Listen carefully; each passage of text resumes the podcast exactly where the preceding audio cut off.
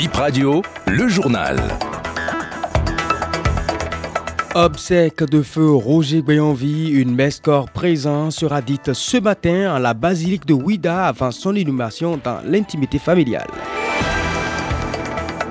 Déoda Daïvosin, la béninoise tuée en France, une enquête est ouverte pour élucider le décès à suivre dans un court instant. Les informations glanées là par Romain Dacosta sur ce décès.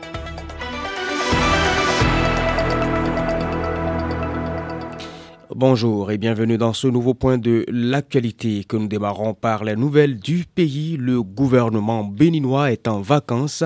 C'est du 1er août au 4 septembre 2023, un mois environ de pause pour l'appareil exécutif béninois. Et puis le président nigérien Bola Tinubu, invité d'honneur de la fête de l'indépendance du Bénin, arrive à Cotonou dans la matinée du 1er août. Il repartira le même jour après les festivités. Il assistera au défilé avec Patrice Talon et selon les informations, le défilé militaire est prévu pour durer 1 heure 15 minutes. L'ancien ministre, professeur et homme de lettres, Roger Béanvi, va être inhumé ce mercredi 26 juillet 2023 dans l'intimité familiale à Ouida. La messe corps présent selon le programme des obsèques est prévue pour 10 heures à la basilique de l'Immaculée Conception. Feu Roger Béanvi était un acteur de la société civile et s'est éteint le 12 juillet 2023. Un extrait des propos de Roger Béanvi en septembre 2022 à Ouida lors d'une exposition sur la 22 présidents africains en exercice assassinés depuis 1963. L'exposition en soi est une belle chose parce que c'est très intellectuel. J'ai été heureux, moi personnellement.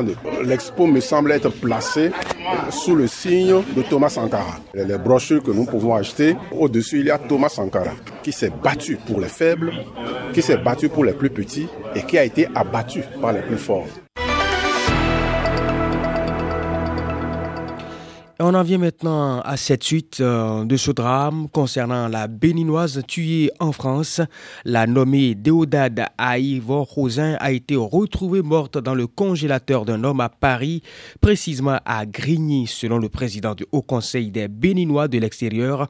Trois personnes ont été placées en détention provisoire. Romain Dacosta parle des démarches entreprises pour mieux comprendre ce qui s'est réellement passé. J'ai eu un entretien ce mardi 25 juillet, dans l'après-midi, avec deux représentants du cabinet du maire de Grilly, qui m'ont informé, premièrement, qu'ils ont fait un communiqué de presse, deuxièmement, qu'ils souhaitent rencontrer la famille et discuter de, des actions qui pourraient être menées ensemble.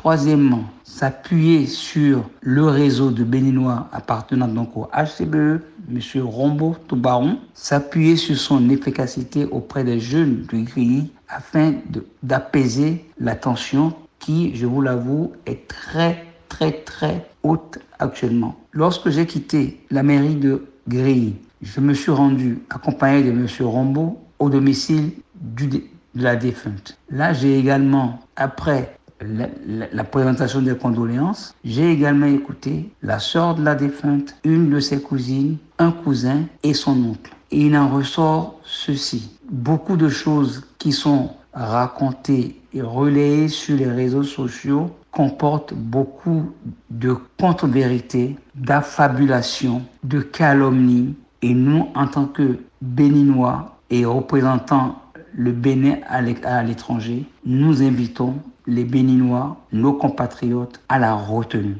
Nous les invitons à respecter la mémoire de la disparue. Infosport à présent, Bénin-France, une des affiches des quarts de finale du mondial scolaire de football en cours à Rabat au Maroc.